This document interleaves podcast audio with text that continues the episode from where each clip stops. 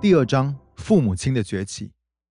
班宁利普哲创办并带领耶稣文化事工，该事工现在俨然成为了一个复兴运动。某次他讲到送狗去受训练，那故事真的太有趣了。这只狗让他们全家人一天到晚都很头痛，也拿它一点办法都没有。但他们实在太爱这只狗了。还是希望可以继续把它留在家里。班宁满心想着，只要找个专业的训狗师，就可以解决这个麻烦了。后来他果真找到一名颇受好评的训狗师，并预付了八周的课程费用，准备与其他主人和犬只一起训练。不过呢，班宁只去了两个礼拜，就再也没踏进那里过了。因为这名训练师从来没有单独一对一的训练这只狗，他有九成五以上的时间都花在训练班宁本人。如果我的狗对我不理不睬，常常都不听我的话，还一天到晚破坏我家的常规，我会期待那名训练师要把问题解决掉。而这个问题很明显的是出在那条狗身上啊。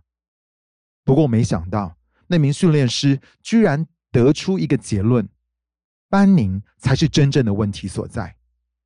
可是班宁带狗去找训练师，不是要去听他对自己说教的。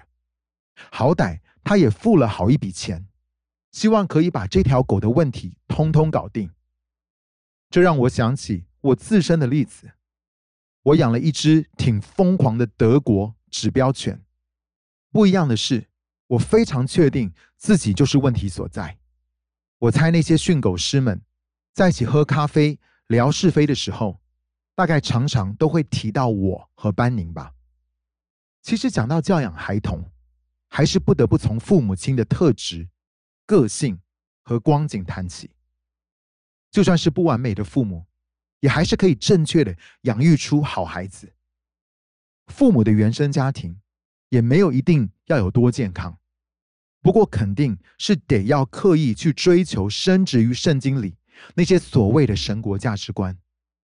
而且凭良心说，许多人就算没有听说过神国，却有人是成功的在孩子长大的这些年间做到这点。毕竟这些原则早就深深的刻画在人们心里，好叫所有人都能够照着去做。我这么说可能会让你感到惊讶，不过只要有人好好照着这些原则去做，就算他不是名重生得救的基督徒，他仍是会给自己所抚养长大的孩子带来极深的影响。我自己就曾看过未信主的人以神国真理为榜样，带出了极好的果效。同样，我也见过有基督徒把这些原则当作耳边风。结果，孩子们的生命就经历到亏损、毁坏。